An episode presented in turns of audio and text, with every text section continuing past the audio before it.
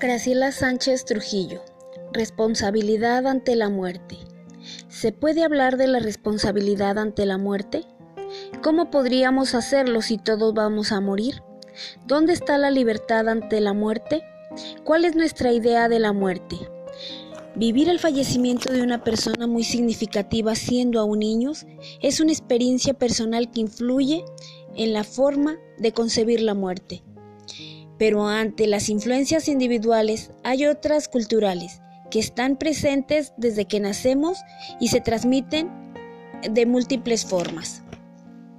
La familia, la escuela, etc. No puedo definir con exactitud esa influencia cultural, pero puedo decir que se manifiesta en una enorme dificultad para dar un lugar a la experiencia humana